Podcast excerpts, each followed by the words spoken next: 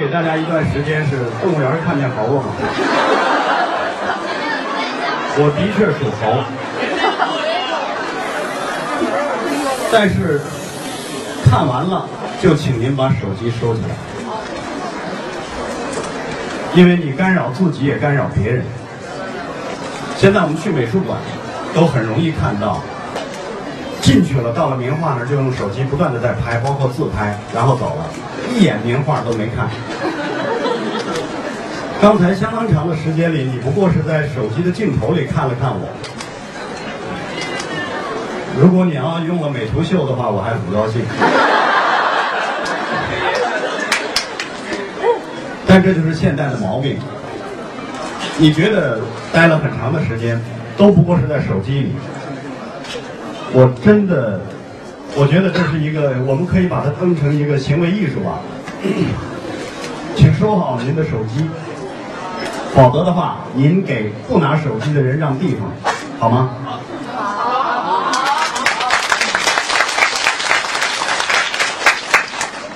您看那位朋友还那么执着的，那就麻烦您给后面的朋友让地方。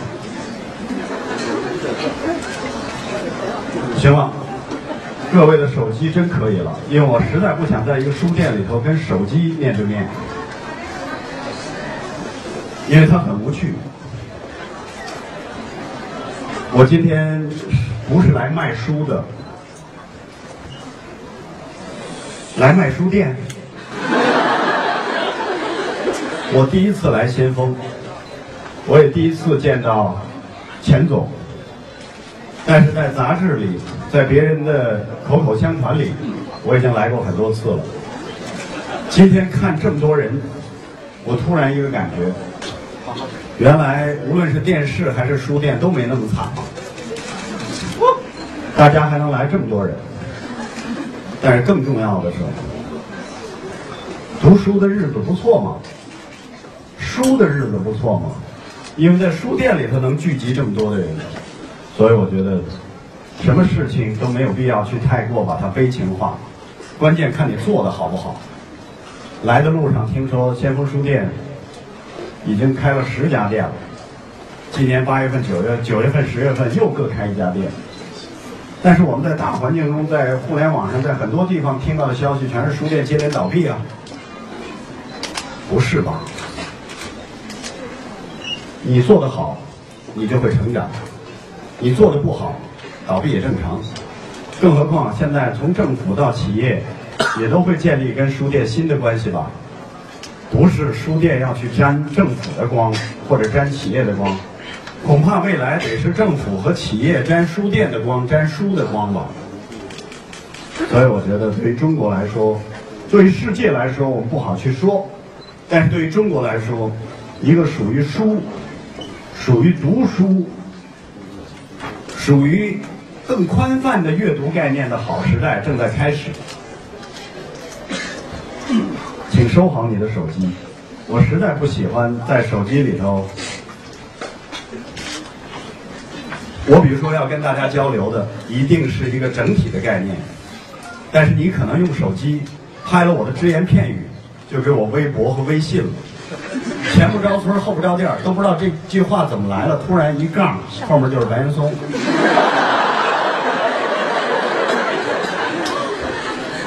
这件事儿让我明白，全国叫白岩松的人还真挺多。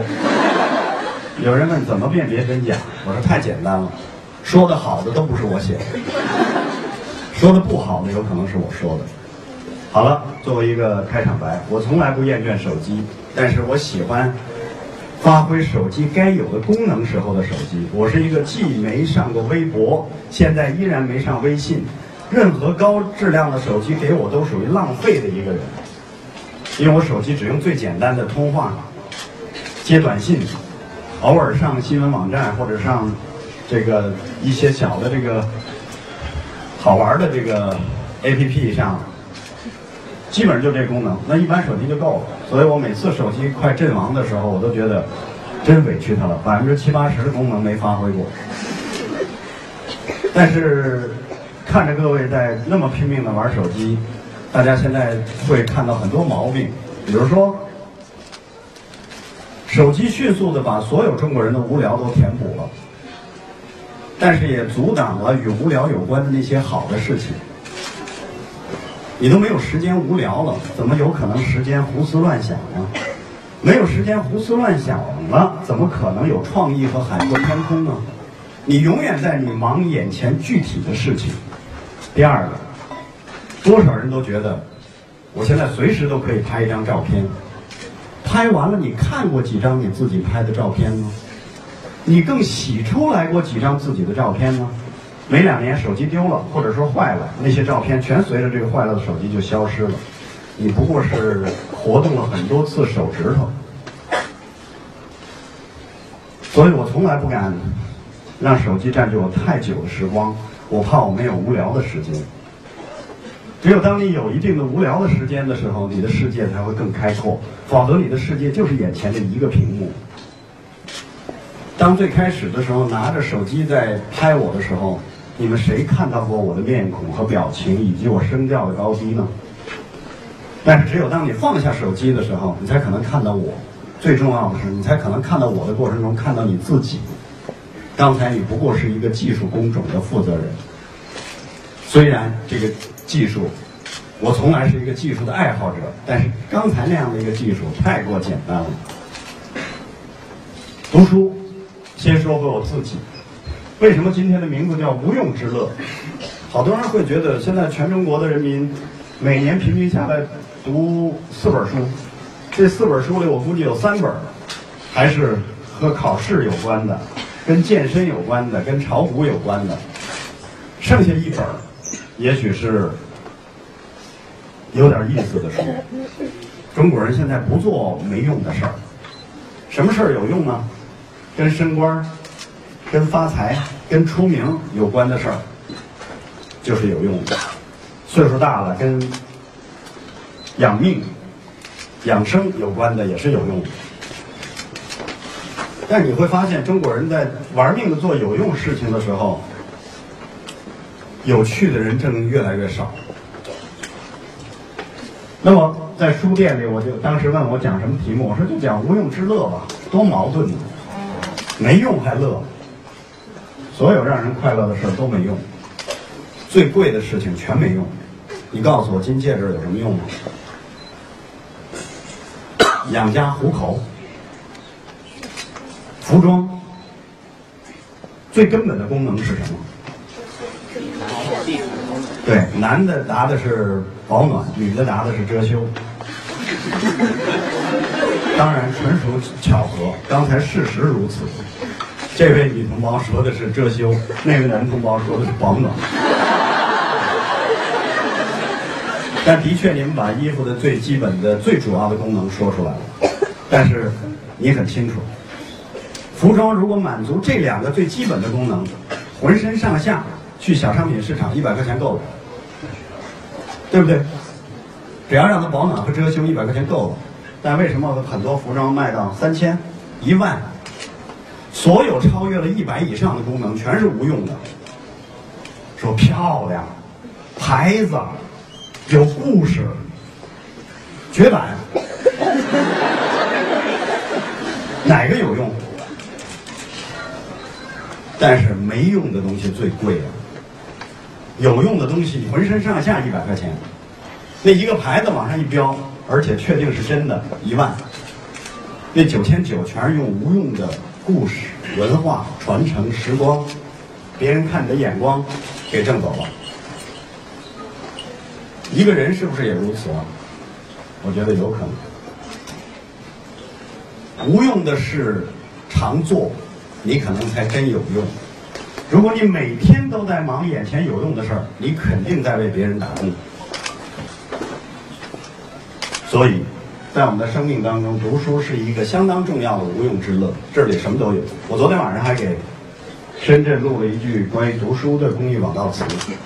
我说的是，有人说。生活不只是当下，还有梦和远方，还有诗和远方。我说，打开书，书里既有当下，更有诗和远方。所以，爱生活，才爱读书。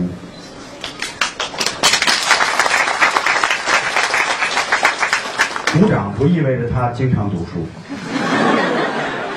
只是觉得听完这句话之后，挺像后面杠白岩松的。所以想要让别人鼓掌，把话浓缩成具有某种语录体的风格，是行之有效的。一个很悲哀的事情就是，这几年我没少做去为图书做推广的事情。每年的图书日，什么我还当有的时候当形象大使、阅读大使等等等等。我一直觉得很奇怪，让我困惑的一件事情就是，我怎么从来没见过全世界设立一个日子是为吃饭做推广的呢？说每年设计这么一天，全世界都在宣传，各各位一定要吃饭啊，一定要吃饭。没有，没这么一个日子，因为所有人都觉得吃饭是天经地义的。对于肉体健康来说，吃饭是天经地义的；对于精神的健康来说，读书就是吃饭。为什么就不是天经地义的了呢？肉体有一个胃，精神谁说没有胃呢？一年一个民族读四本书，太，我觉得是太可怕了。有人说可怜，我觉得是可怕。前几天俄罗斯送给普京送给。总书记一个手机，对吧？你们研究过那部手机吗？没有。那部手机据说是中国制造的，俄罗斯设计的。但是这部也许笨拙，也许大家会瞧不起，或者俄罗斯还能生产耐用品？人家的总统就很耐用，用好几十年了。这部手机是双屏幕的。这面的屏幕跟我们所有的手机都是一样的，那边的屏幕是 Kindle 的那种。恐怕只有一个玩命爱读书的民族，才可能设计出第二个这样的屏幕，把这个屏幕跟手机捆绑在一起。现在中国人有一个错觉，就像刚才在座各位对手机的使用率那么高的时候，一个什么错觉？谁说我不读书了？我只不过不读纸质书了。我每天都在读手机的这个屏幕啊。错觉。每天你跟手机待了四个小时，有几分钟是看有价值的内容？大部分社交网站、聊天，即便偶尔阅读八卦，反正手机是属于自体自己的，看什么都是你定的。另外很重要的是，一般人们在手机上选择的阅读，都是自己感兴趣的和水平一致的，而不是高于你自己的。所以乍一看，你每天也许两个多小时你跟手机在一起，但其实真正让你感受到营养的很少。你大部分时间是在上面是消耗、填补无聊的时光。你看中国人，咵一进电梯。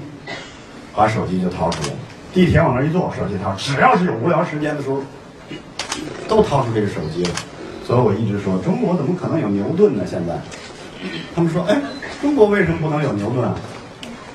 我说，中国仨苹果都不可能有，只可能有第四个真的苹果。为什么？我们，说说牛顿吧。现在中国人有闲工夫躺苹果树下去吗？如果没有闲闲工夫像牛顿那样躺苹果树下，也就不能被苹果砸着。另外，现在的中国人只要假如累极了，真在苹果树下躺着被苹果砸了，一定只有两个反应。第一个，你看这都是，我可以担保你们是货真价实的中国人。第二个就是抱怨，谁管的这个？嗯，这里省去一万多字国骂。就没有第三个牛顿了，第三种可能才是牛顿，这就是我们现在所面临的一个问题。所以，恐怕讲读书的时候，要去了解一下我们周围的大大的环境。但是听着南松的这个开场白，像是抱怨吗？不对，一点都不是抱怨，不过是个提醒。我觉得好时代对于刚才我说了，对于阅读那还写着全民阅读。对着阅读等等，对着书的好时代正在中国慢慢的来，为什么？你还真没法着急。改革开放刚拉开大幕之后，中国人饿着呢，冷着呢。当时的中国人就会觉得，你只要让我吃饱了、穿暖了，我还不得幸福死了？因此，我们早已经把物质等同于幸福，所以你拦是拦不住的。范伟说过一句话：“啥叫幸福？我饿得正惨的时候，前面一哥们拎俩包子，我的幸福就是能把那俩包子给我吃了，我就幸福。”当我们带着物质等于全部幸福的想法向前行走的时候，突然有一天，我们相当多人慢慢富了，日子过得不错了，可是发现幸福并没有如约而至啊。这个时候，他一定要重新寻找。所以，物质是基础，基础不牢，地动山摇。谁也甭跟我谈饿肚子的时候他可以幸福，饿肚子的时候他一定要把吃饱穿暖当成最大的幸福。但问题就是，当你真吃饱穿暖了之后，接下来的幸福才是难寻找的。这个时候与自由有关，与民主有关，与尊严有关，与各种各样的无法用数字衡量的东西有关。所以，此时此刻的中国，虽然幸福指数并没有因物质的富裕而快速的升高，甚至降低，但是进入到了一个所有人要重新思索什么是幸福，我到底要什么一个新的阶段。所以，我认为此时正处于中国的折返点。这种折返点是要确定有哪些事情我们要继续向前的，而有哪些事情要回头的。比如说，我们也曾经天是蓝的，一说雾霾，大家都挤在北京。今天北京天好着呢。我坐高铁来了，这一趟车得出了今天的一个结论：山东最惨，南京其次，北京今天是蓝蓝的天，所以大家会有一种错觉，好像是这个。如果大家都是在嘲讽北京，忘了你早你这儿也早已经变成了很惨的地界了。我敢打保票，将来北京反而是最早蓝起来的城市。你可能就在嘲讽北京的过程中，反而会延后。所以，我觉得不要把北京当成一个标准，把你自己生活的这个地方当成一个标准。嘲笑别人一点不会让自己开心。虽然现在的中国人经常的痛苦是不是因为自己失去了什么，而是因为别人得到了什么。幸福不是因为自己拥有了什么，而是别人失去了什么。其实这跟你没关系啊，还是要调整，变成把你自己当成一个标准。所以我觉得现在正处在一个折返点。我不认为好多人说现在哎呀读书很惨，没多少好东西，谁说的？大家都在怀念八十年代，我是从八十年代走过来的。八十年代有很多好书，大家哎呀八十年的那些好书太棒了，是。把过去一百年甚至二百年最好的书都浓缩在那一个年代里头，给大家看到了。因为以前是一片空白，那你当然觉得八十年代很好了。但是现在，中国一年的出版物四十万，好书无数，你翻过吗？你看过吗？太多的好书。有的时候看一页，你都觉得珍贵的不得了。前几天我看台湾诗人杨牧的散文集，已经被大陆的出版社引进了。我一直悄悄的在推广杨牧的诗，没想到连他的散文集都引进了。我那天就看了半页，我就觉得太太棒了。我再给我的夫人念一遍，我觉得将来先锋肯定会卖的，绝不会卖他的这个东西。好书太多了。我们凭什么一张嘴就，哎，现在没什么书可读，千万不要给你自己不读书找这么漂亮的借口。这个时代正处在折返点，越来越多的人沉下来，你悄悄去研究，哟，周围的人跑步的多了，喝茶的多了，练毛笔字的多了，周末闲着没事儿干来听白岩松瞎侃的多了。时代已经悄悄的在改变，比如说，过去我们有一段时间对老字号没兴趣，现在开始重新，哎呦，去吃老字号的那家盐水鸭，哦，那个鸭子的那个酥饼，那个什么，你开始重新去把这个被折断的历史开始衔接上，这都是这几年悄悄在发生的转变。只看你是不是足够的敏感。吃快餐多了，大家担心中国饭不就完了吗？是吗？现在你看看，中国人对原材料的在乎，送一个人送个电子产品，不如送十几斤。这是我们自己家在村子里养的猪的肉。现在春节的这个新的牛的礼品，这个我们家在这个网上隔三差五就买褚橙等等有品质的这种水果，原材料越来越受宠，这都是时代在发生变化的一个标志。对中国人来说，快餐就是没招时候的餐。中国人的胃是全世界最奢侈的。每一个民族都有自己一个特牛的器官。中国人心灵也许有问题，这个肺也有问题。因为现在你喘的什么气儿？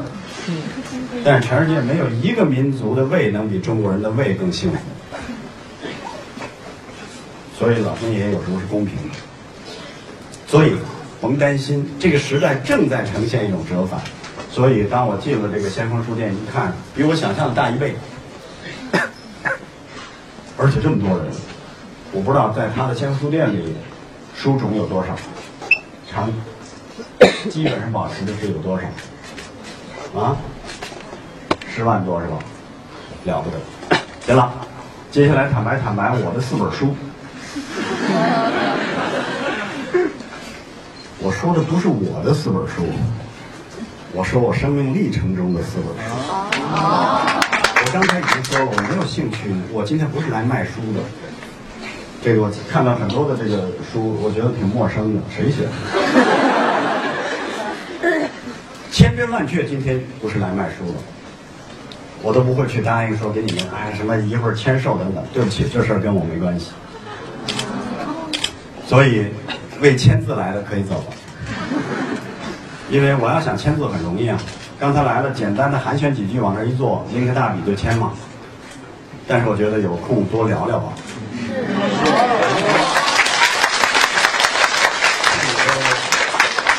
记忆里头签一个名，可能要比那本书上签一个名要好得多。透过这四本书去聊聊为什么要读书吧。经常有人问我。对你影响最大的一本书和一个人是谁呀？那本书是哪本书？然后这个我们会有很多答案，但是哪本答案都不一定对，哪个人都不一定对，所以后来我就弄了个标准答案。刚才已经有人像百度一样，但我没按搜索。对呀。您知道看电影的时候提前那个，就是人家后面在看的时候你剧透，那是坏人，后果是什么吗？我在电影院门口见过很多鼻青脸肿的，路过他们的时候就说又给人剧透了吧。我说你这还不算惨呢，我住过院。标准答案当然就是对于我来说，新华字典啊。最影响最大的一个人就是我妈呀！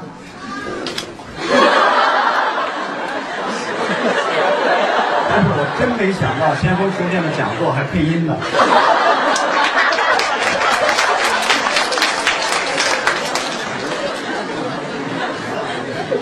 为什么是字典？这涉及到的第与读书有关的第一个乐趣。我要感谢字典。没有字典，无法把我领到方块字的世界里去，我便也没有资格去翻开一本又一本的书。正是因为字典，让我的世界开始慢慢、慢、慢慢的打开。大家要知道，我生活在一个边疆的小城市，在内蒙古的呼伦贝尔，当时还归黑龙江呢。我们离苏联更近，离北京特远。很多人问我，你是不是打小就想学新闻？我说别逗了，我打小连我们那儿连新闻都没有。啊，你们那儿没新闻？当然了，北京出的报纸到我们那儿晚好几天呢。所以你说，你也想住院是吗？提前知道挺招人烦的。第三次我就不这么提醒你了。想害我。开单了。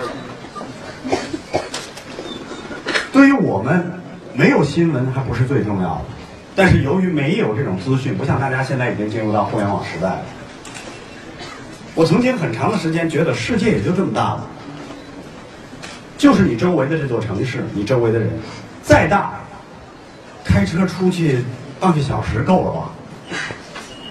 但是当你被新华字典慢慢的带入到汉字世界里，你开始可以一本又一本的翻开书的时候，你的世界打开了。世界有多大，不是由于你到达决定的，不是由你脚步所能到达决定的，而是你思想所到达的极致，那就是边界。所以，即便我们现在在这几百人，都生活在此时此刻都在南京的先锋书店，但是每一个人心中的世界的大小是不一样的。这个大小是由什么构成的？是由你的阅历，是由你的阅读，是由你对整个这个世界的好奇度造成的。有的人世界这么大，有的人却无限，而且你要知道，在他的好奇和这种阅读的这种巨大的爱好下，还会更加久远。那你觉得时间长了谁赚了？人都是一辈子。我们总在计算人生的所谓长度和宽度，怎么没有去计算它的到达的远处？你到达了多远？所以，我觉得当然我要去感谢他。这是我在零到十岁的时候对于我来说非常重要的东西。那么，接下来从十岁到二十岁呢？刚才零到十岁，我们探讨了一个读书的第一个重要性，那就是走进这个神秘的方块世界，然后探求世界的宽度和远度。世界开始陆续向你打开，人就一辈子单行线，一出生直奔死亡而去，没人逆生长。虽然它是一个现在时髦的词儿，哎呦，哥们儿，你逆生长了，逆不了。因此，这是读书我们要读书的第一个理由。那我们要读书的第二个理由呢，跟这个就紧密相关了。十到二十岁对我来说非常重要的书就是一本诗集《朦胧诗选》，我不过是拿它做举例。为什么是一本诗选？我到现在都记着，是我上大学的第二年，八六年去北京的王府井书店去买的。当时的王府井书店，在我心中就是天安门广场。那是一个更加辽阔的地方，而且我觉得像教堂。那个时候，每当出一本什么新书，我们都会知道，并不是说因为那个时候首先出版物不像现在这么多，所以大家一回忆八十年代的时候，都把它玫瑰化了，把它就是给这个这个怎么说？人们回忆的时候总是挑好的说嘛。其实那个时候是依然饿得很惨，物质依然很贫乏，所以只能拼精神。每个时代，这个寻找小鲜肉，或者说是去这个讨女孩的欢心，都总有自己的秘诀。有很多人类的进步是由这方面的驱动造成的。Facebook 就是这么诞生的吧？我们那个时候读尼采、萨特、叔本华也差不多，因为你第二天得跟人砍啊，你砍什么呀？人家看了二十页，你看到六十页，这姑娘有可能就是你的了。你要看到九十页的话，小孩此处又省去很多字。女生也一样。那么我为什么要说是一本诗集？那的确，这本诗集在我的成长中起了非常重要的作用。不仅仅是这本诗集，我觉得这就涉及到读书的第二种，我们要去读。第一个，你要明白中文有无限的可能。我们现在对中文的无限可能，这种好奇心和专注度不够。比如说我在带学生的时候，我常说，我说你们有没有人问过自己，你现在的文字来源，你写作受什么影响很深？我说对于我来说，形成我今天的文字风格是摇滚乐、朦胧诗，还有古龙的小说。我的文字里清晰的有这三个在我成长中非常有影响的东西的痕迹。那这是一个源头。那为什么是诗歌？我觉得在诗歌里头拥有最大的中文的无限可能。第一个涉及到中文的无限可能的时候，有这样几个含义，大家有没有想过这个问题？我们现在了解的中文是一九四九年之后的中华人民共和国的中文，它是中文的全部吗？为不是？那你告诉我，还有其他什么可能？你认真的去研究过没有？为什么在八十年代初突然像友谊出版社呀，这个等等很多出版社出版了无数台湾的东西，当时一下子在大陆引起台湾热，大家没有直说，或者说凭着一种朦朦胧胧的感觉，但是是其实在台湾的散文、诗歌、小说里看到了另外的一种中文，跟我们是不一样的。那不仅仅是台湾呢，还有香港、澳门、海外。比如说，我看余丽华的《又见中旅又见中旅》，那当时就感觉非常的清新。看三毛的东西也是不一样的。那么，诗歌里本身就具有中文的各种可能，这是第一个。第二个，谈到中文的各种可能的时候，我不知道大家有没有这样思考过问题：一提发明这个词，觉得那是理科生的词，对吧？文科生不涉及这个领域。不对啊！我在提醒我周围的人，不管是同事，还是我的学生，你即便是文科的人，每当你要提笔写作的时候，你都承担着发明的职责，重新发明中文，难道不是吗？每个字你都认识，如果你具有足够的想象力，你对中文的边界和它的各种可能拥有巨大的好奇，并且具有执行力的话。你可以重新发明中文吗？白日依山尽，黄河入海流，欲穷千里目，更上一层楼。请问你有一个字不认识吗？你全认识，但是在他完成这个组合之前，没到这个高度。他拿二十个我们熟透了的汉字，重新组合发明了一个流芳百世的一首诗。难道文字不承担发明吗？只不过，你是否会有这种发明的企图、发明的欲望和发明的能力？你是否用这个角度去思考这个问题？写字，文章也是千古事，随便的就写了几句，过去了。有人说“长江后浪推前浪”，前浪累死在沙滩上。各位现在八零后、九零后居多，按理说“长江后浪推前浪”，我们已经。沙滩上，可我没觉得。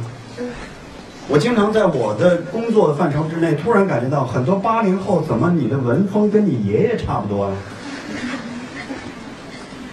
你反而不如很多六零后更有对文字反叛和重新去发明的冲动啊？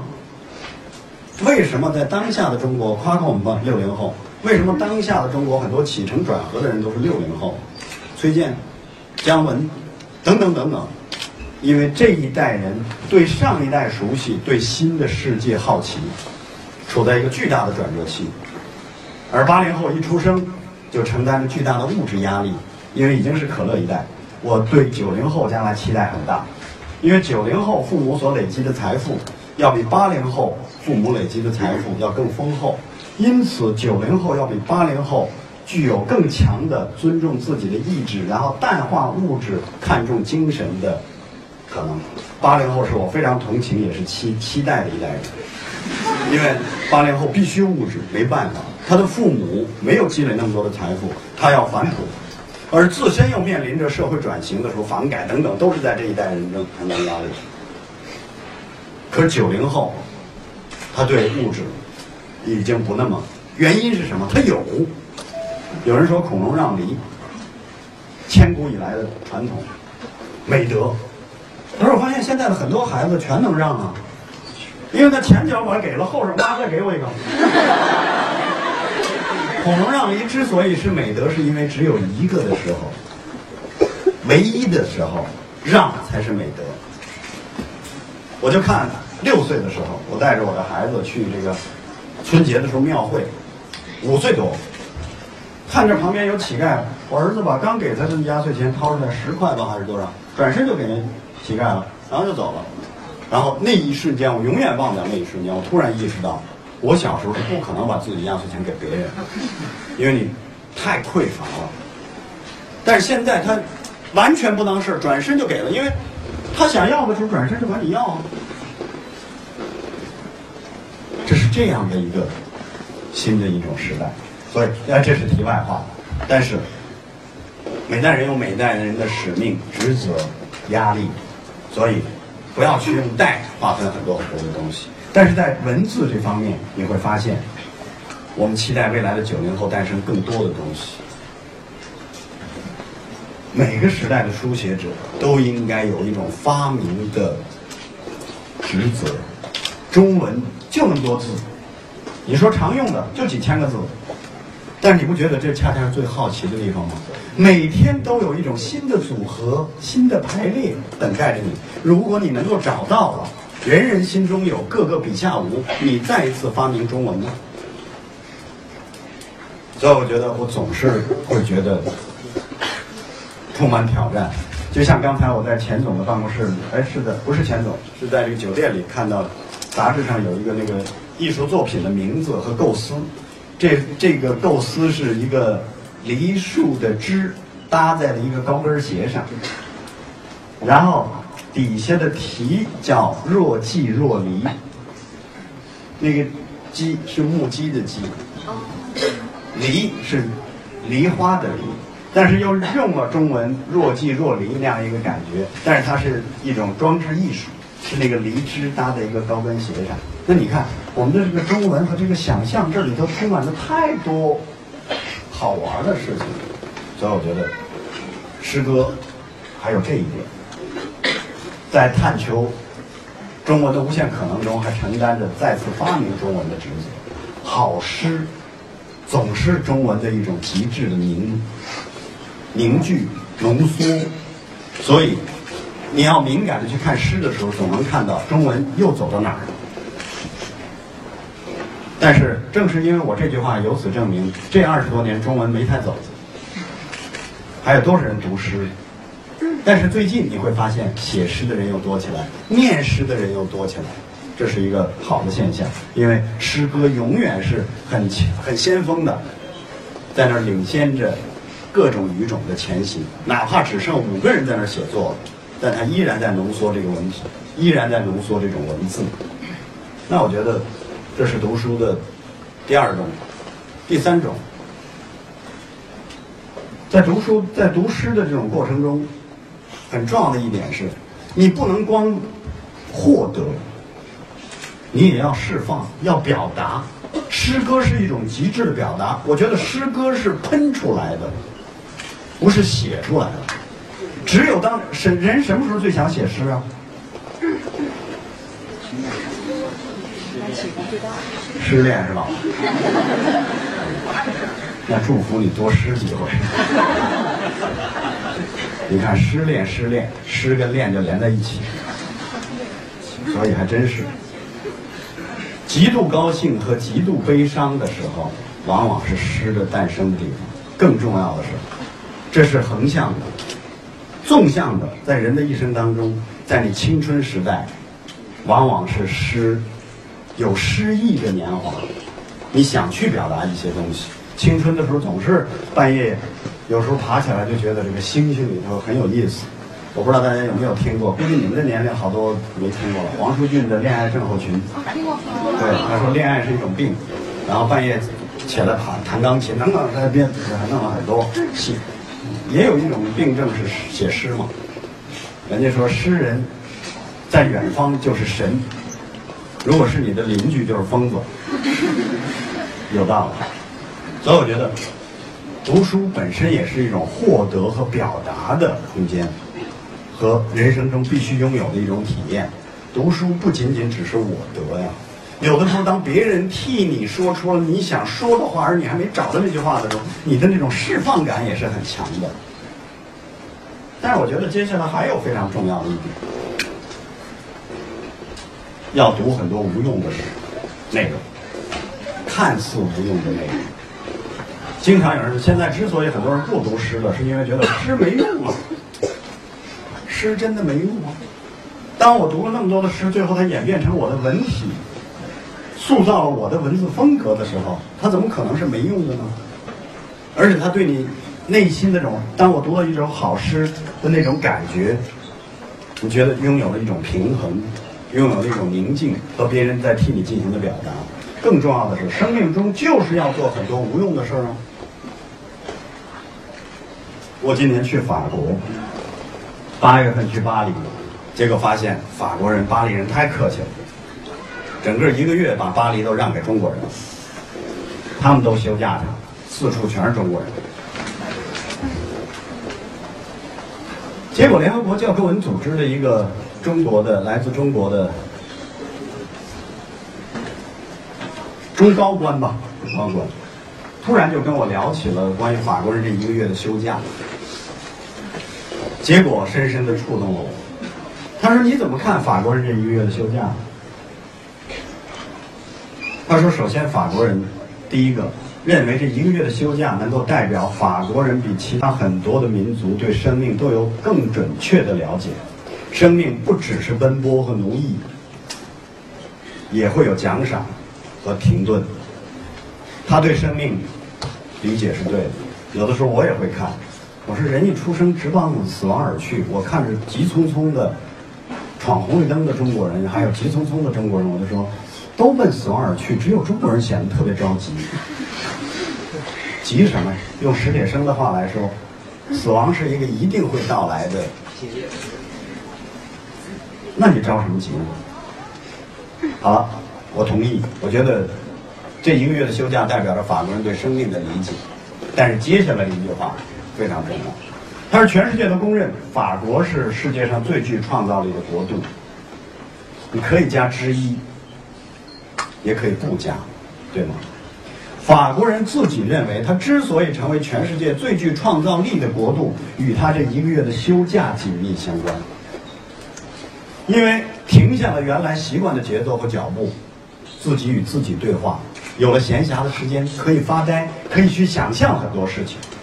嗯，让我做了一个总结。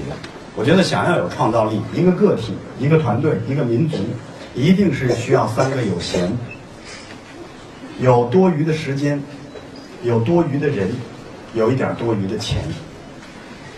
创造力一定从这三者中诞生。如果没时间、没人、没钱，你想有创造力不可能。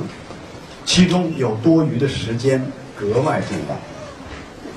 你给不给你？你所有的无聊都被手机填补了，你怎么还可能有创造力呢？你被眼前具体的东西拿掉了。你看完一本书，没有一段发呆的时光，这本书就不会再向前迈两个台阶，就停了。急促的奔波当中，你每天没有一段跟自己对话的时间，你怎么去提升？我的很多的创意，我很多的想法。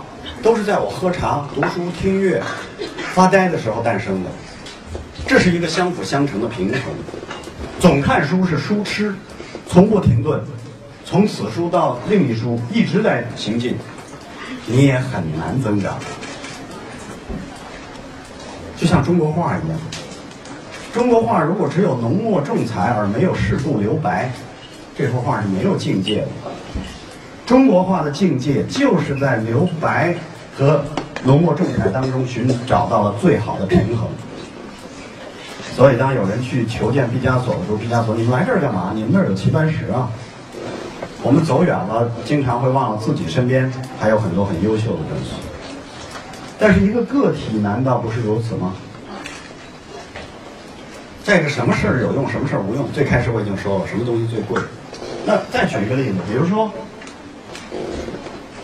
富春山居图》。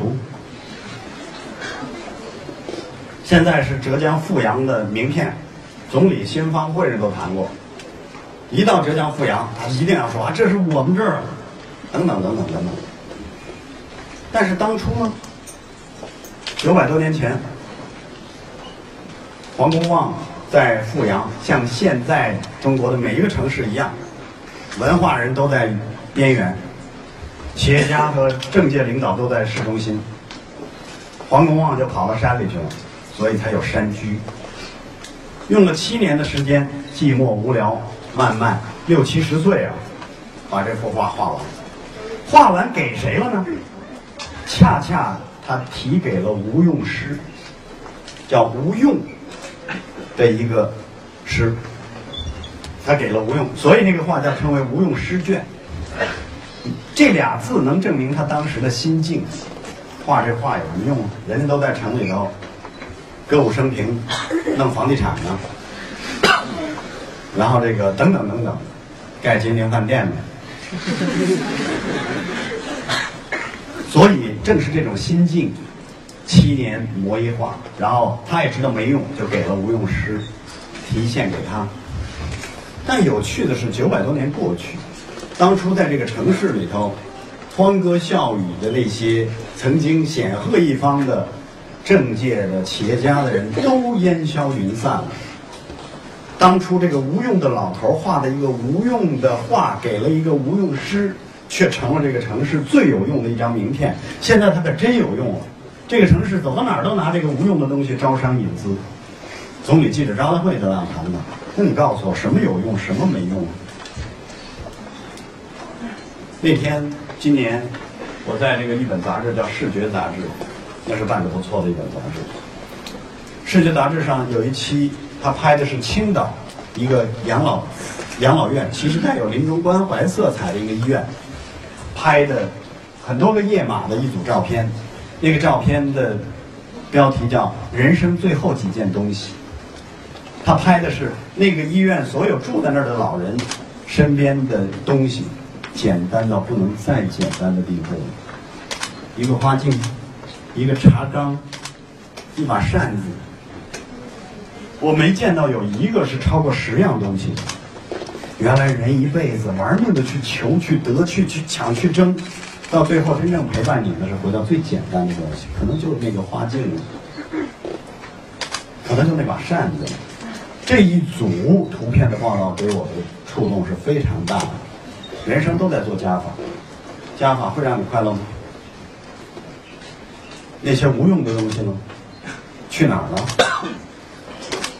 比如说，我到美术馆里头很少去拍照。我会在一片手机丛林当中，自己跟这个对跟这幅画对视很长的时间，然后他就是我的。而我看身边的这哥们儿，从一眼没看画啊，拿着手机咔咔咔照完，走了，拍完了。门票挺贵的，回去还不一定他看手机，他还不一定再看一遍。即便再看一遍，那些所有的名画在印刷品上全有。比你拍的好，那你去干嘛了呢？我去第一个黄金周的时候，我去厦门上鼓浪屿，一下船，所有的人都扑向鼓浪屿的日光岩。你想去到那儿照张相都不可能。我带着我妈、孩子、媳妇儿离开日光岩一百米。走进了鼓浪屿的胡同里，绕岛走了一上午。鼓浪屿最美的地方在它的胡同里，但是人们照完相，接着就赶下一个景点了。你真喜欢那些景点吗？他是因为到那儿就问：“哎，这儿哪儿最有名？日光岩。”可是你是为谁去旅游的呢？你这张照片回去会洗吗？洗完你给谁看呢？但是我永远忘不了那一上午，我们一家人，即便在黄金周人山人海、连铺位都没有的地方，鼓浪屿的胡同里没人。终于有了，所有文字里写的鼓浪屿最美是偶尔窗户里会传来的钢琴声，因为鼓浪屿的钢琴的这个拥有量全国第一嘛。所有最美的鼓浪屿都在我眼前呈现，破败的那个屋子和正在装修的地方，跑过的猫，等等。到现在为止，我都没有忘记啊，它一直是我的。如果当时我只记着了用一张照片去拍的话，我早就对它没印象了。但是当我走过了它，都是我的。我带着衣服，带着什么东西到这儿，打算跑步，结果今天一下火车吹了。但是上一次，去年的十一，我只是路过南京，因为买不着直接从宁波到北京的高铁票，分段先买到南京，然后隔几个小时到北京。结果到南京之后，就到玄武湖旁边的一个饭店订了一个钟点房，我在玄武湖跑了一个小时。有趣到什么地步呢？进了玄武湖，黄金周啊，也是十一黄金周。进了玄武湖，人山人海。那你们说，那怎么还会舒服呢？我进了这个玄武门那个门洞子之后，如果你往前走，人山人海；往这边走也人山人海。我往这边刚跑了一百米就没人了，然后就一直沿着右侧跑，几乎没人。因为那边没有旅游景点，只有路，所以有很多走路的、跑步的会相视一笑，大家擦肩而过。我觉得我真奢侈，免费的玄武湖啊，而且在黄金周里头如此安静的属于我自己，我收藏了它。我到哪儿都用跑步收藏。去伊斯坦布尔的时候，我在这个欧亚的那个海峡那个两边大桥那跑了两个早晨，然后。跑过这个城市就是你的了，你都是坐车，一上车闭眼睛了，嗨，两边的风景都，你都是从此目的出发地直接到目的地。人生如果是这样的话，就是出生直奔死亡而去，过程都没了。因此，读书，我觉得有很多人问我，哎，你是不是因为做主持人就必须要读书啊？跟这个行当毫无关系。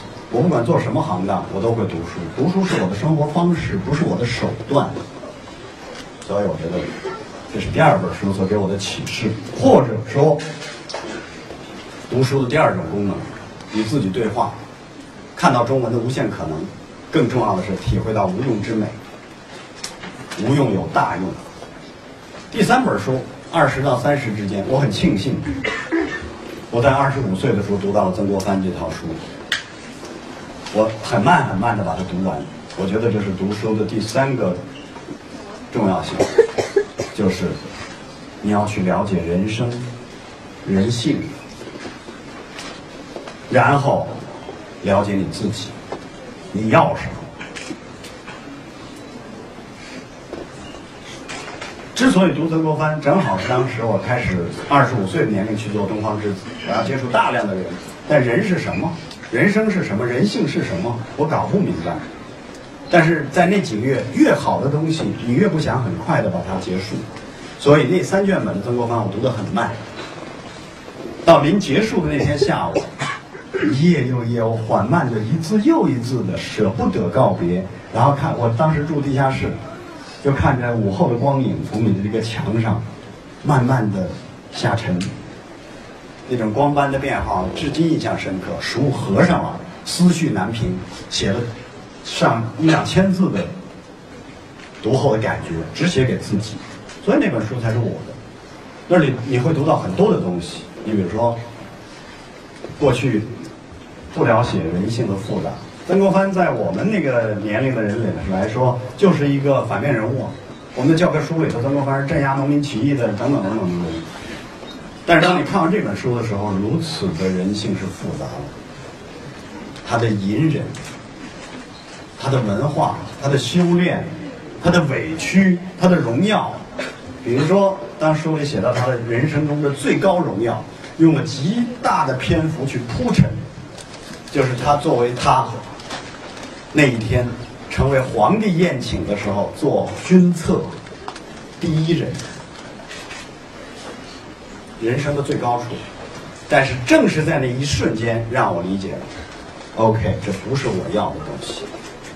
从来没有过看到这一章节的时候如此清晰，我知道我要什么和不要什么。传统知识分子所要求的那个最高境界，不就是做军策，而且是第一人，不是我要的。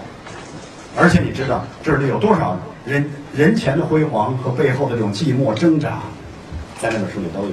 突然你读到了人性中极其复杂的东西，然后你开始去了解人性。人性是什么？大家还在去谈好人坏人。千百年来人性的变化很小，关键看周围的环境去激活你内心的什么。如果周围的环境比较糟糕，你内心中比较糟糕的东西就会激活出来；如果周围的环境很好，你内心好的东西就会被激活出来。你进了先锋书店就不会大声喧哗，你去了大排档可能就大声喧哗。这里不存在着好和不好，请注意，我说的是一种周围人群对你的影响。中国人到国外就不随地吐痰，到红灯的时候比谁都规矩。老外到了中国没两天，呵，跨栏杆儿。不要用人性简单的去做评判，而是要改变你周边的环境。人性百千百年来变化的幅度很小很小，因此有很多人总说：“哎呀，这个时代快速变化，高科技，我们现在怎么怎么地。”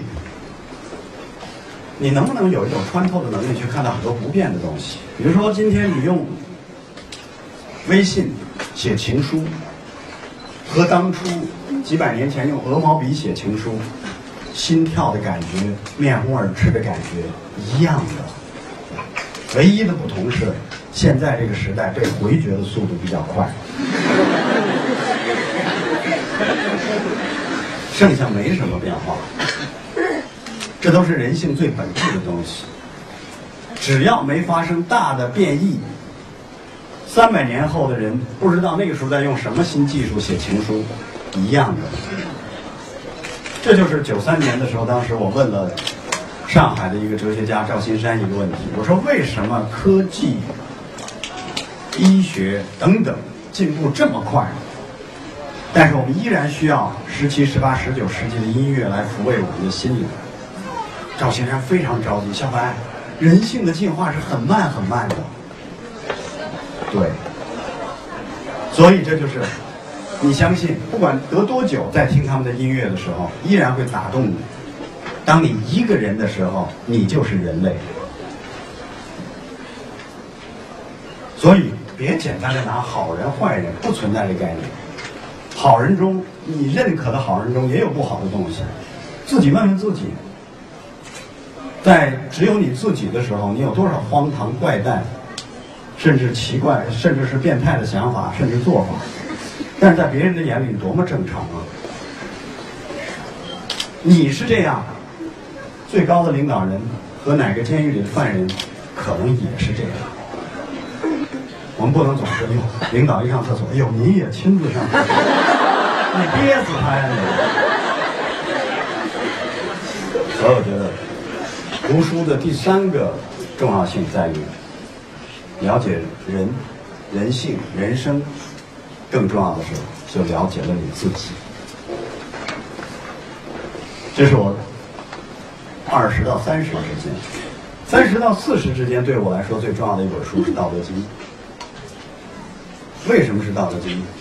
人走了一段时间，你总要去获得某种智慧、某种定力。某种支撑你的东西，或者说你的价值观，变成你的信仰。书里头白纸黑字里都有，它慢慢会形成你的人生观、你的价值观。我们总说啊，年轻的时候要培养那个年轻人的世界观、人生观等等等等。人生观是一个缓慢生长的过程，我还真不信十几岁的孩子会有成熟的人生观，不可能。这是危机之中你要去寻找的药方。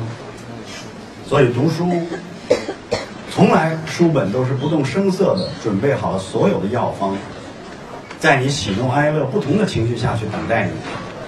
过分喜悦也是需要开药的。比如说，我走进《道德经》就是三十六岁左右，我觉得是一个第一次的中年危机吧。人一定会有中年危机的，因为走着走着突然发现青春到尾巴了。前方依稀看得到道路终点的影子，这时候你就要思考人类亘古未变的三个命题：我是谁？我从哪儿来？我要去哪儿？你总要有一些答案，也要给自己答案。书中早已备好了各种答案，只不过你愿意去寻找它们。所以对于我来说，相当重要了。但是大家千万不要误读，我不过是像预言一样，用这四本书要讲我这四本书背后的东西。如果报纸的标题名字叫白岩松。对他人生影响最重要的一本书就是《道德经》，我就跟你拼了。当然我拼不着你，我只能说您动脑子了没有？您确定不是用膝盖思考的？我是拿它举例，很多东西都会是，就很多东西都会是我的营养。就像现在可以回头回到刚才说啊，你最喜欢哪本书？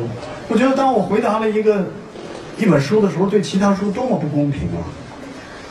长江黄河最初发源的时候，在三江源是细细的涓流，但是开始不断的有周边的小溪、小水、小江注入它，慢慢慢慢慢慢慢一路上，最后浩浩汤汤。那你说哪条溪流和注入对它是最重要的？您吃了五个馒头饱了，哪个馒头让你饱了？你就说第五个，那前四个委屈死了。所以一样，我只不过用《道德经》去举例。那这里，呃，当你翻开的时候，你突然觉得你会去修正很多东西。我们现实中有很多的标准答案，其实都是错误。你不要去理会很多的这种标准答案。比如说，我们会说坚持就是胜利，我见到的坚持都是失败。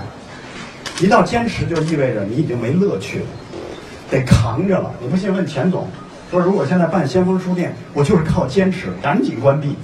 你坚持不了多久，一定失败。但是你看现在钱总跟你讲，而且我这儿收那么多书，我那儿收那么多，我要去哪儿，他全是乐。报纸往往就是为了塑造某某种悲壮感，也包括电视，还有广播什么网都一样。他坚守在，京剧一直在坚守，已经快标本了。中国队一比零领先之后一直在坚守，后来这个就摘了，坚持都是失败。江苏舜天和山东鲁能的比赛开始了三分钟，有想看的可以走了。比如说第二个，中国人常说一句话：“失败是成功之母。”别逗了，如果失败是成功之母的话，中国足球有多少妈呀？我怎么没见过？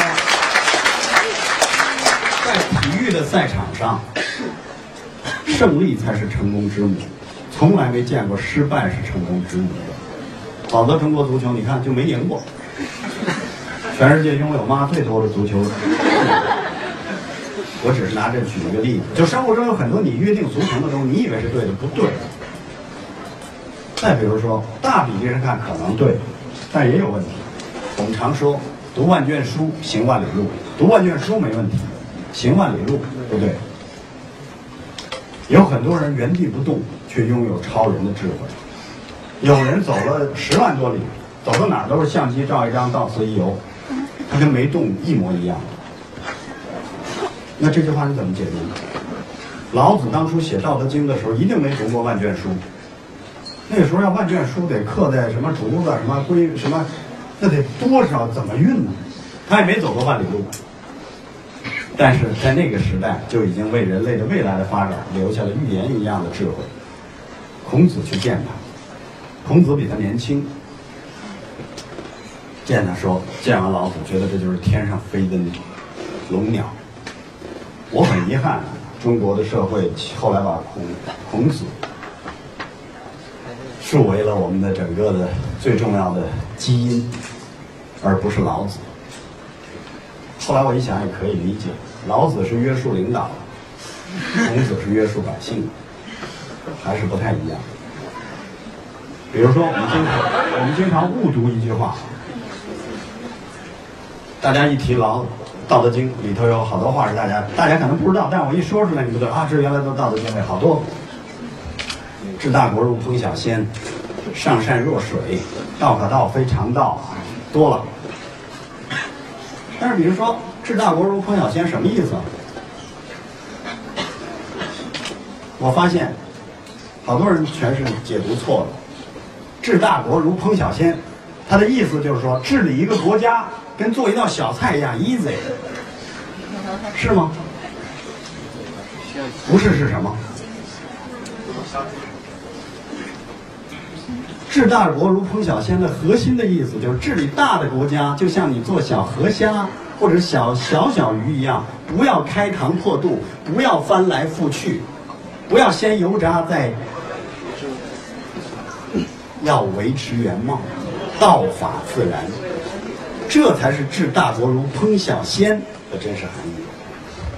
还有，其实一开始《道德经》就给了我很大的触动，我就发现，所有的人我们说“道可道，非常道”，对吗？真的吗？《道德经》出现的时候是没有句逗的，标点符号是后人加进去。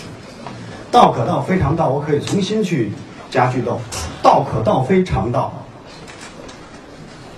我觉得这个句逗非常也符合《道德经》的整体的思想。一件事情，有人说对，有人说错，是常理。道可道，非常道，反而很绕。一个道理如果能说得明白，它就不是好道理了。但是如果要是道可道非常道，名可名非常名，很有意思，因为它这里有很多都是反向的，给我的支持是巨大的。比如说，我一直也在说，人性是有自私的这一面啊。可是如果都是自私，大家没人去做好事情了怎么办？我一看老祖宗真聪明，比党还聪明。党教育人是大公无私，我是党员啊。教育教育人是大公无私，狠斗私字一闪念，斗私批秋。文革的时候啊，大家这是开玩笑，别把它给我正经了。这个媒体朋友，我说的是荒唐年代的，现在是防火防盗防自己嘛。自己指的是我作为记者，对。但是《道德经》里说，如果你无私，你得到的是最多的。所谓无私为大私，我把它翻译成，一下子让我豁然开朗。你知道这两者之间是什么关系？太有道理。再比如说，在困惑，有的时候做人做事儿什么关系？突然在《道德经》里看了一句话：“以政治国，以其用兵。”治理国家一定要正，带兵打仗一定要齐，多新鲜！如果你带兵打仗也是。敦厚、老实、诚恳，打之前就告诉对方你怎么打，你就不用打下一仗。哎，让我受启发，我突然又把它延伸了一步，叫做人要正，做事要齐。我们生活中有很多人做事很正，做人很齐。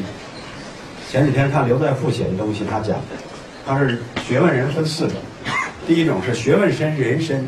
第二种是学问深人浅，第三种是学问浅人浅，第四种是学问浅人深。他说我最烦的是学问浅人很深，但是我可不是最喜欢学问深人也很深的。他说我最喜欢的是学问深人很浅，有道理。这就是我刚才说，做人要正，但你做事要齐。你猜？后来我也去总结，跟我的同学在交流，我说。如果说人生到了四五十岁有点感悟的话，就是大方向上一定要顺势而为，但是每一个局部都要逆势而动。如果你给弄反了，大方向上一定要逆势而动，每一个小细节上都是顺势而为，吹了，你一定人云亦云，最后是惨败。大方向上要顺势而为。但是小的局部都要逆势而动，跟别人的玩法不能一样，但是又符合大的方向。所以，这个时候到了这样的年龄的时候，你必须去获取很多的智慧。更重要的是，来自于你的困惑、你的挣扎、你的苦难。但是，可爱就在这儿，书比朋友可靠，因为全世界都背过身去了，书和音乐都在，绝不会说你是局长。他是处长，那是科长，这个书就有仨态度，不会，书公平的对待每一个人，在你喜怒哀乐需要答案、需要药方的时候，都会给予你。所以我觉得这是读书的第四个你必须去靠近的东西。那有人问了，你现在都四十六了，第五本书是什么？我觉得第五本书等我五十时候再说吧，要不太不公平了，干嘛那么着急呢？但是我觉得起码有一点。读书为什么？不为什么？人生为了读书。我现在越觉得人生是什么？人生为什么？我们过去把它弄反了。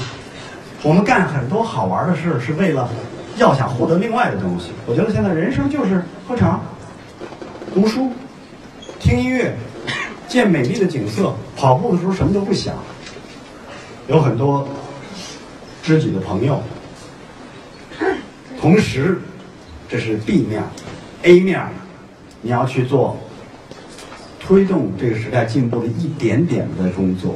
我不是说你只做一点点，而是做多大都只是一点点。但是你一定要成为推动这个时代列车向正向走的后面推动人群当中的一个，起多大作用？尽人力，听天命。很多人的悲剧在于有一种错觉，觉得我们如果要把那个什么事做好，这个世界就牛牛透了。我们全家都是搞历史，世界是什么？世界就是今天头疼，明天胃疼，大后天肺疼。你这代人的使命治头疼，把它治好；下代人头不疼了，胃疼不疼。生活就是一个问题接一个问题。《士兵突击》上说，世界一样，世界没有终极目标实现的那一天，一定会旧的问题解了，新的问题来了。癌症被攻克，可能埃博拉就来了。否则人都活一百五，地球受得了？五十年代我们轻易的两针抗菌素就能击败的病菌，现在的病菌早已经拥有了巨大的学习能力，让很多的抗生素毫无用处。抗生素的黄金年代已经是结束，但是人们现在在期待新的抗生素的黄金年代的到来，因为人类的困境非常巨大。你会发现世界有一种无形的平衡，怎么可能说啊人类达到了极致，这个世界就完全被我们控制？另一方面也有很多谎言，我也不信，比如说资源枯竭。资源在人类的历史上这一招喊过无数遍，都只是供涨价使用的。资源枯竭过吗？当石油完成了它的使命的时候，一定有替代的能源出现。因为人生存没有比这更重要的创造力了。现在，当你在说汽油的时候，你看特斯拉这种车满街已经开始有了。那天说：“哎呦，这车牛，没排气管子，多新鲜！人没发动机，人怎么有排气管子？”所以一定会有很多的这种替代的这种能源。所以世界比我们大，时间也比我们大，大多了。这个世界上最牛的是时间排第一，然后才是一个那个概念是那个世界，都比我们大。你以为你能轻易的改变很多的事情，但是你要努力的去改变，但是别抱着梦想说这个世界最美好那一刻会在你这一代人或者你的努力下实现。没有，我们希望世界能再变好一点，但是它一定也会有反复。所以这就是到了一定年龄，在阅读，在综合的阅读的过程中，你慢慢增长的智慧，你对这个世界、对自己、对正在做的事情、对很多概念，像时间等等概念，有了更加清晰的认识，你活着开始扎实下来、踏实下来、平静下来。我觉得人生中最大的奢侈品就是平静。就像你说我来这儿干嘛？完全无用，挣钱。我用这个时间，你说我得挣，要想挣钱，我得挣多少钱？你觉得这儿能挣着钱吗？卖书，我刚才一开始就说我不卖书，我都不会去给你签名。但是这是你生活的 A 面。你总有做一些事情之后，你觉得这是你该做的。我大学同学找我，你去给先锋书店去做，OK，这是你的记忆，你的大学同学。更重要，你了解了先锋书店在做的很不错，这跟文化有关。然后你去做完这件事，你内心很平静，晚上去可以吃好吃的东西，你内心拥有一种平静。我觉得对很多人说哦。你们是不是做好事都是无私，做慈善都是无私？我说不是，没人无私。但是你想得到的并不一定仅仅是物质，内心的平静和这种幸福感。另外还有一个，你觉得做了该做的事情的那种心安理得，是需要的。人生需要某种平衡，每天都在寻找这种平衡。所以我觉得，回过头来就是。你可别成为一年就读了四本那个平均数。如果是下限，咱就甭谈了。低于平均数更没法谈了，即便是那个平均数也够惨的了。我刚才说了，那平均数里没准儿三你去书店现在，先锋书店除外，去大部分书店一进门，你看，养生的、考试的、畅销的，畅销的是话题，是一种面子，是一种人云亦云的东西。好书畅销里有时候会有点儿，大部分好书藏在畅销的后面。所以逛书店也需要那种经验。我觉得越来越觉得人生是为了读书嘛，是为了听音乐嘛。所以现在我跟大家讲，你读书为什么？不，我读书就是为了读书，就是为了读书。我体验翻一本书，逐渐能从还有点心浮气躁，看着看着把自己给看到了书里去的那种幸福、快乐和平静。所以，任何对读书的宣传和推广，表面上都该做，但是这里都隐藏着对读书的一种亵渎，因为如此美好的东西，居然还要推销。不是他错了，是我们错了，所以我们现在正在纠错而已。回过头去说，中国人对现代的技术是最敏感的。等中中国人都已经 DVD 了，我去欧洲一看，人家里头还录像机呢。咱这电视四十二、四十八、五十五、六十、八十、一百的都出来了。人家那儿怎么还是后面还有那大显像管那种电视？好多人家，咱们这儿三厢的豪华车，到欧洲全是两厢车，大部分的，而且人停车都是屁股拱拱，前面蹭蹭，两厢车那保险杠都无所谓，都是很小的车，恢复到了它本来的功能。我们现在对很多东西都附加了太多的功能，比如说包，十块钱一个。您背吗？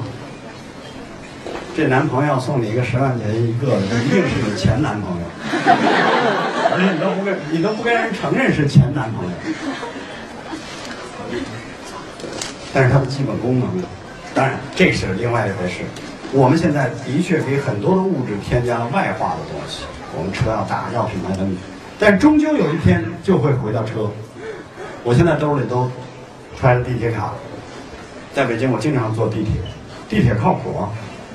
很多人说你坐地铁别别逗了，帽子一戴，眼镜一摘，最后一个上地铁，咵一转身把自己贴门上，谁都不认识。我有我的御龙术，更何况特别感谢雾霾，因为雾霾让戴口罩成为一种天安理得的标配，所以更是这样。我任何紧迫的事儿或者怎么样，坐地铁非常方便。生活回到简单了，你的头脑开始复杂。这种复杂，我说的不是那种复杂，做人勾心斗角，你会去有更多丰富的、有趣的体验。所以我觉得，最后拿什么做结尾呢？我说，就拿这个做结尾。